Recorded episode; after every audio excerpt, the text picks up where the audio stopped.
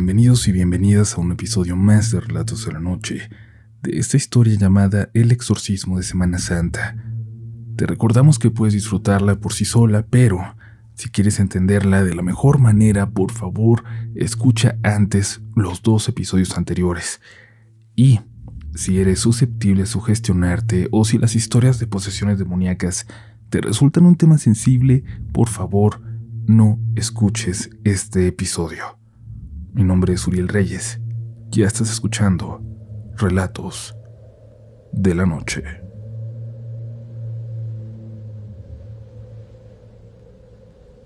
¿Qué creen que pasa cuando se le realiza un exorcismo a un pueblo entero? Algunas personas dicen que aquella noche, cuando hicieron algo así, se fueron de ahí todos los demonios, todo lo malo. Otros dicen que todo lo bueno se fue también, cualquier cosa que sirviera como protección. Un chofer se acercaba aquella noche por la carretera y dijo ver almas en el camino, almas que se alejaban, pero nadie sabe a ciencia cierta si aquello fue verdad o solo una alucinación por el cansancio, por un día pesado al volante. Tampoco se sabe si, de ser cierto, aquellos que salían del pueblo lo hacían con dirección al cielo o al infierno. El padre Lorenzo, el guardián y guía del pueblo por tanto tiempo, comenzó a debilitarse poco a poco a partir de esa noche, hasta que simplemente su cuerpo una madrugada se rindió. Era muy difícil para la gente del pueblo imaginar a ese hombre, ese anciano sabio que no le temía nada, teniendo ataques de pánico todas las noches, gritando de terror. Y es que los gritos, por más que intentaban callarlos, se escuchaban por todo alrededor. Dicen los que tuvieron la desgracia de poder oírlos, que lo que el padre gritaba no tenía nombre, que todo lo que antes amó ahora lo aterraba, que mucho tenía que ver con la fe, con esas figuras que le acompañaron siempre en su cuarto y que ahora parecían aterrarle. Abdalá el árabe, para estos tiempos ya había perdido cualquier atisbo de cordura. Poco quedaba ya de aquel hombre que no hablaba el idioma, pero era sereno y siempre buscaba cómo hacerse de unos pesos, ayudando en el campo, en la tienda grande, en donde fuera que pudiera ganarse algo que le permitiera comer. Poco a poco fue cayendo en esa locura de la que parecía venir huyendo. Empezó a consumirse, a conversar solo cada vez más, como un loco, respondiéndose a sí mismo en algunas de sus múltiples voces. Se fue convirtiendo en un personaje del pueblo, ya no en una persona, en una caricatura de sí mismo, viviendo de la caridad de las personas, hasta que simplemente fue muy difícil de verse, hasta que su cuerpo comenzaba a desvanecerse, hasta que era un pobre ser que no pasaba los 40 kilos, que nadie entendía cómo seguía en pie, cómo seguía con vida. Alguna vez una señora de la congregación intentó ayudarle, prestarle un lugar para vivir, un plato en la mesa para comer, pero regresó a la primera noche a ese lugar debajo del kiosco, a dormir todo el día en las bancas hablando quién sabe con quién. Nadie entendía su idioma en el pueblo. En ese momento el padre Lorenzo pidió que se le dejara en paz. Dijo que alguna misión tendría que cumplir y rogó que esperaran pacientemente a que Dios le recogiera. Pero eso nunca pasó. No al menos cuando el padre Lorenzo pudiera verlo. Abdalá se volvió un fantasma, invisible casi para todos. Dejaron de verlo. Nadie se dio cuenta de cuando se lo llevaron los chemas a una de las casas a las afueras del pueblo. Para esas alturas, ellos eran los únicos que le hablaban, que lo veían, que se divertían con él, que lo tomaban como una persona. Y quizás pensarán que esto es imposible, pero no. La gente invisible no tiene nada que ver con lo paranormal. Es parte de la vida de todos. ¿Recuerdas la cara de la última persona que viste tirada en la calle, muriendo lentamente de hambre? Te apuesto que no, que no puedes recordarla. Aunque te haya pedido unas monedas, no la puedes recordar. Te apuesto que hace mucho que dejaste de mirarle a los ojos, porque es más fácil así. Abdalá era un verdadero fantasma en vida. Por eso cuando llegó un nuevo padre al pueblo, el padre Ismael, Nadie le habló de un árabe que vivía en el parque, justo enfrente a su iglesia. Nadie le contó de su existencia. Simplemente no supo de él, lo cual fue perfecto para los planes de Chema, para su venganza. Qué lejos estaba de saber todo lo que eso traería para el pueblo. Y es que Chema no logró superar lo que, para él, fueron afrentas del padre Lorenzo para con su madre. Primero negándole el auxilio cuando él, siendo un niño, fue a pedir ayuda, pues su mamá estaba como poseída. Después, ahora sí, haciendo un exorcismo para deshacerse del alma en pena de aquella señora que, como una llorona, recorría por las noches el pueblo. Chema estaba harto de escuchar estas historias. Estaba harto de que todos vieran a su madre como un fantasma. Se rehusaba a creer que era ella. Pero eso no era lo importante. Lo que él hirió fue que aquel cura le hubiera negado la ayuda cuando sí la necesitaba. Y luego, que hubiera tenido la intención de mandarla al infierno. No, eso no se iba a quedar así.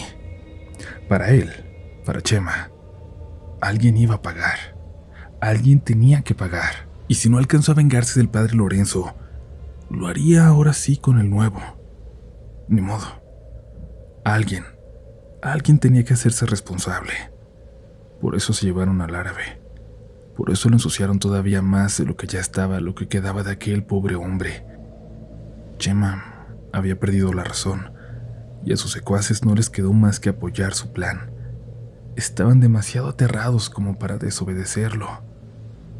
Ellos eran de los pocos que sabían, en ese entonces, de lo que Chema era capaz, de las cosas que hizo que no se contaban en el pueblo. Amarraron al árabe en aquella casa lejos de todo. Lo prepararon todo con mucho cuidado. Y una noche de tormenta, Chema tocó en la casita detrás de la iglesia, buscando al joven padre Ismael. No lo conocía, pero sí es su reputación. Yo soy el Chema padre.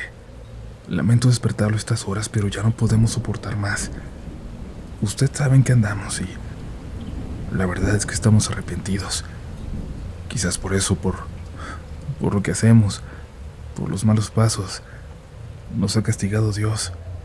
Por eso nos ha castigado así, con uno de mis amigos, casi mi hermano. Está poseído, padre. Tiene que venir a ayudarlo. El padre Ismael, desconfiado pero pensando que podía hacer una diferencia en aquel joven, en aquel grupo de ovejas que se separó del rebaño, aceptó salir con él en medio de aquella tormenta. El pueblo se iba condenando, poco a poco, a cada paso que daban.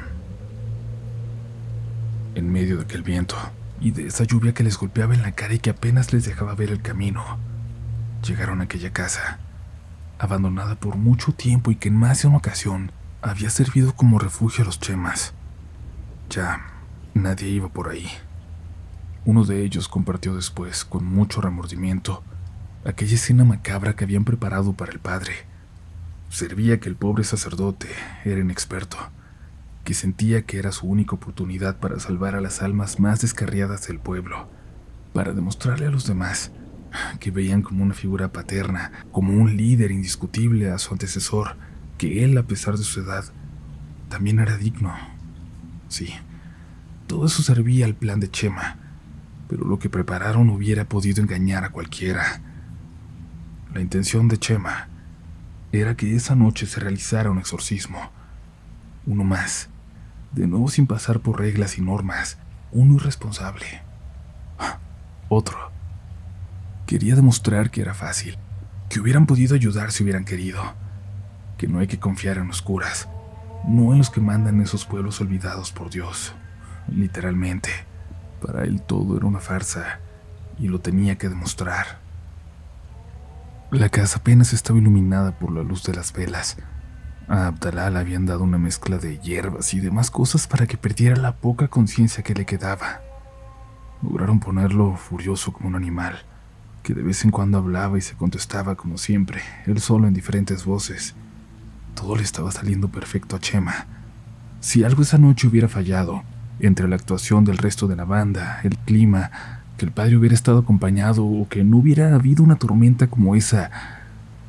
Quizás si algo de esto hubiera fallado, todo hubiera sido diferente. Pero algo quiso que todo saliera bien aquella noche. Le rogaron al padre que le practicara un exorcismo. Su amigo, No soportaría una noche más, le decían. Después dejaron de pedirlo amablemente. Sacaron sus armas.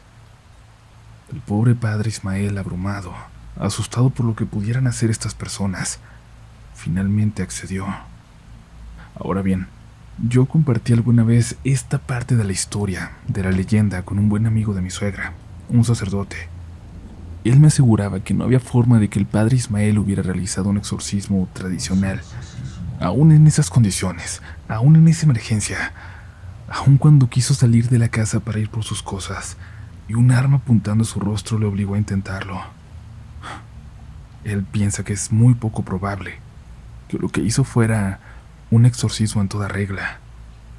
Esa noche quizás hizo algo diferente, intentando mantener un poco de cordura.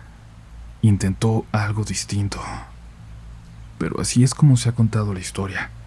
El padre Ismael estuvo toda esa noche intentando sacar al diablo de dentro de aquel pobre hombre, de aquel pobre inocente, de aquel pobre árabe cuyo único crimen había sido irse volviendo loco poco a poco y haber querido buscar refugio en aquel pueblo en la montaña. Los chemas contemplaban aterrados. La sonrisa de el chema, si algo tenía el diablo adentro en ese momento, en aquella noche, era esa sonrisa. Las drogas hacían efecto y el árabe se retorcía de desesperación. La tormenta parecía que iba a tirar aquella casa en cualquier momento. Chema contemplaba lleno de gozo cómo los ojos del padre eran cada vez más débiles. Tenía miedo, tenía mucho miedo, y por un momento podía ver en aquel joven al padre Lorenzo, a ese maldito padre Lorenzo que él odiaba con todo su corazón. La lluvia se metía ahora por las ventanas ya completamente rotas. Los chemas lloraban y su líder se comenzó a reír. Todo era perfecto, más perfecto de lo que pudo haber planeado. Abdalá se arqueaba en su cuerpo, casi como si fuera a salir volando, apenas sostenido por las cadenas, y el padre había caído de espaldas aterrado. Ahora definitivamente hasta el padre se lo creía, y Chema pensó que era suficiente. Estaba a punto de confesarle que todo era una burla, que su religión era una burla, que podía engañarlo así de fácil, y decirle también que si Dios era justo, su antecesor estaba revolcándose en el infierno.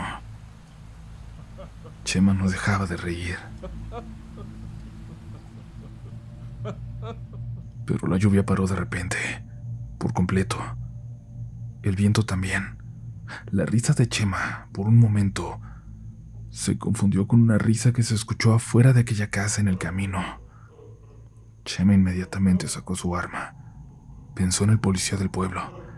Seguramente alguien los había visto en el camino y le habían ido a avisar. Sabiendo que buscaba vengarse, le ordenó a toda su banda salir con él a revisar. El silencio era imposible. Podían escuchar los latidos de sus propios corazones, ese pulso que cada vez se aceleraba más. Aquella risa, idéntica a la de Chema, se escuchaba a lo lejos entre los árboles, luego sobre ellos. Finalmente, como si algo hubiera descendido sobre ella, Parecía salir de aquella casa que ellos acababan de dejar. Todos miraban atónitos. La puerta se abrió lentamente. Salió de ella la figura del padre. Su sonrisa era tan amplia que parecía macabra. ¿Qué... ¿Qué pasó, padre? ¿Todo bien? Sin dejar de sonreír, el padre Ismael le hizo una señal a Chema para que se acercara. Chema caminó despacio, como si no quisiera llegar a él. Toda su banda lo observaba. Ya todo está bien, Chema. No te preocupes. Ya todo está bien. Dijo el padre acercándose a él y poniéndole las manos en los hombros. Tu amigo Abdallah está bien. Esto confundió a Chema, los confundió a todos. Nadie le había dicho al padre el verdadero nombre del árabe. Todos afirmaron que era un amigo del pueblo, aprovechando que sin ningún problema en lo físico pasaría por mexicano, por uno más. Caminó junto al padre de vuelta a la casa. Los demás caminaron detrás, manteniendo una distancia que consideraban prudente. Te está esperando, Chema. Preguntó por ti, dijo el padre. Los demás quisieron correr en ese momento. No lo admitirían hasta mucho después, pero quisieron correr. Sin embargo, los pies les empezaron a cosquillar. Sentían agujas en ellos como como si algo les hubiera robado la sangre de las piernas. Y cuando intentaban moverlas, además de torpemente, el dolor era muy intenso. Estaban atrapados ahí, sin que nada les estuviera deteniendo realmente. Antes de llegar a la puerta, Chema le preguntó al padre si Abdalá había preguntado por ellos. No, por ti, Chema. Preguntó por ti. ¿En español? Claro, en español. ¿Por qué? El padre sonreía alegre, pero como si supiera algo que Chema no, como si lo hubiera descubierto todo. Chema quiso creer por un momento que de eso se trataba esa sonrisa. Sí, eso era, seguramente sí. El padre se había dado cuenta del engaño y ahora estaba intentando enseñarle una lección. Chema intentó pensar en las cosas que había dentro del cuarto dentro de la casa. ¿Qué pudo haber sido lo que hizo que aquel sacerdote se diera cuenta, lo descubriera todo?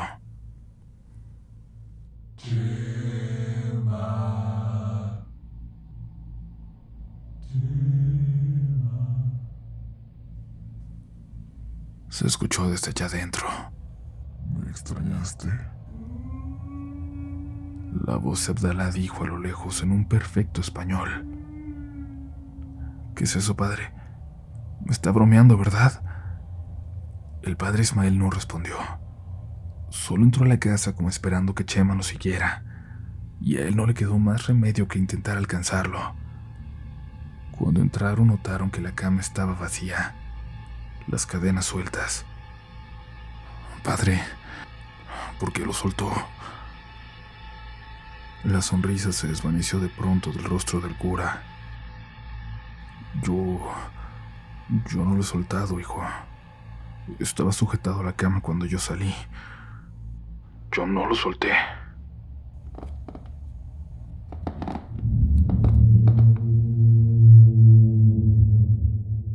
Escucha la continuación de esta historia en el siguiente episodio de Relatos de la Noche.